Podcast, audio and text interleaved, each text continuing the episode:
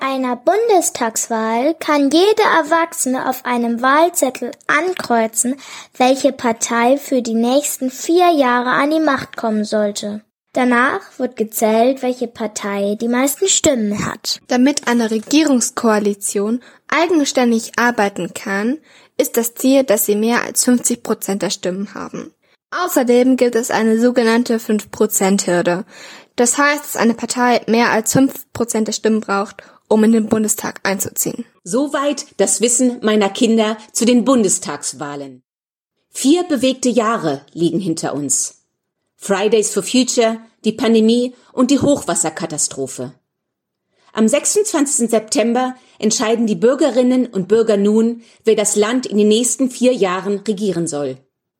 Ich begrüße Sie ganz herzlich bei Bildung auf die Ohren, dem Podcast des Deutschen Bildungsservers. Mein Name ist Caroline Hartmann und heute stelle ich Ihnen für Ihren Unterricht in der Primar- und Sekundarstufe besonders empfehlenswerte kostenlose Materialien zur diesjährigen Bundestagswahl vor.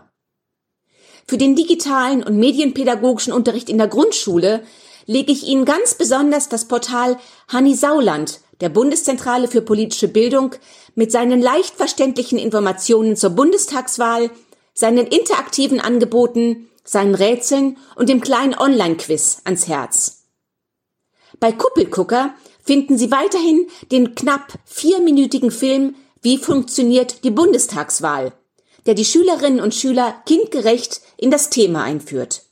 Bei Kuppelgucker finden Sie weiterhin den knapp vierminütigen Film Wie funktioniert die Bundestagswahl, der die Schülerinnen und Schüler kindgerecht in das Thema einführt.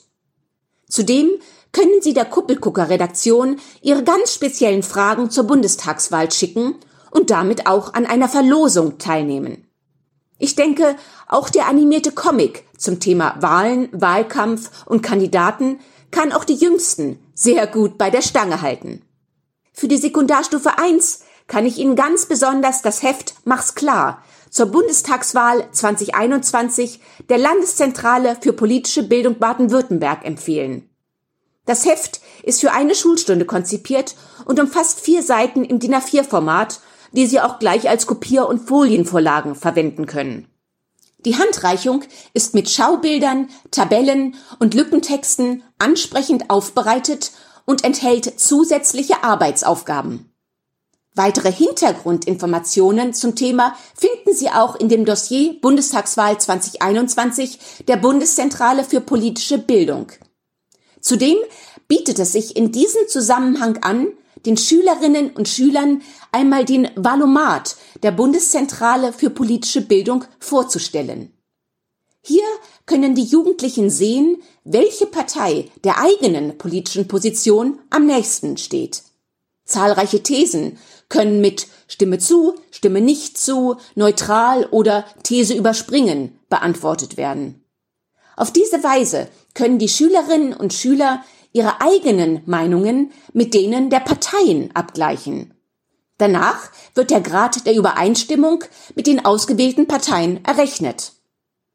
Wer das Thema Bundestagswahlen vielleicht ein wenig erweitern möchte und dieses als geeigneten Anlass sieht, mit seinen Schülerinnen und Schülern aus der Oberstufe über die Themen Demokratie und Gerechtigkeit oder auch über Hate Speech im Netz zu diskutieren, findet in dem Unterrichtsmodul von Spiegel Ed hilfreiche Anregungen für die Projektarbeit im Klassenzimmer. Ich wünsche Ihnen auf jeden Fall eine sehr interessante Vorbereitungszeit auf die diesjährigen Bundestagswahlen und dazu viele angeregte Diskussionen im Klassenzimmer.